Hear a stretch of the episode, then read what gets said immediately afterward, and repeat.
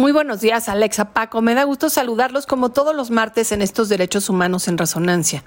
Pues fíjense que en menos de 15 días recibí dos mensajes de dos amigas cercanas. Una estaba en un hotel en Baja California y la otra en una estación de autobuses en Morelos.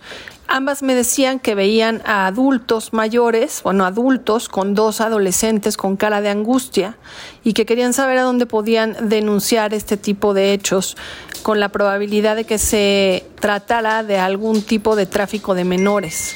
En ese momento no supe exactamente cómo reaccionar y creo que vale la pena que todos sepamos que la trata de personas no es un fenómeno nuevo. Y bueno, pues la verdad es que esto tiene que ver con niñas, niños y adolescentes.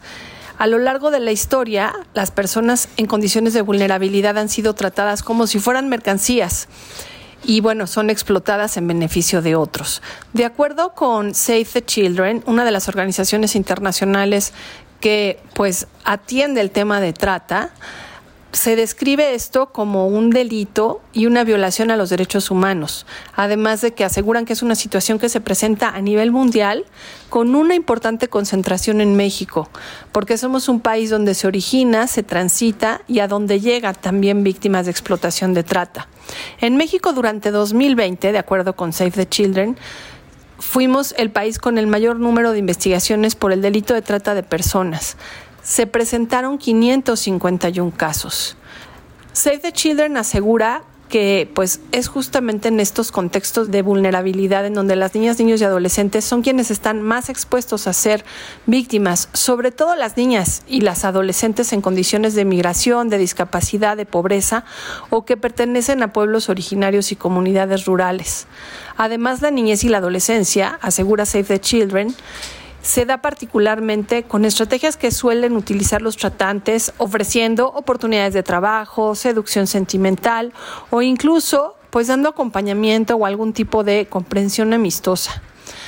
Por eso es importante que el gobierno de México atienda las acciones que sugiere esta organización Save the Children. La primera es construir una política pública integral que atienda las desigualdades sociales que faciliten el delito de trata de personas. La segunda, difundir información adecuada a los contextos y realidades de las comunidades para sensibilizar sobre los riesgos y peligros de la trata.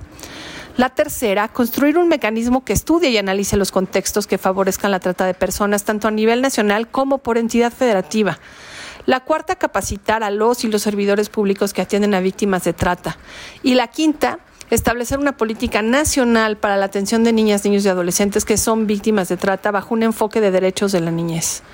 Creo que por lo pronto es importante que sepamos que en cuanto veamos este tipo de acciones hay que denunciarlas con la autoridad correspondiente, ya sea a nivel municipal, local o federal, y pues estar atentos de que esto pase y de que las niñas, niños y adolescentes que veamos en estas condiciones se sientan acompañadas.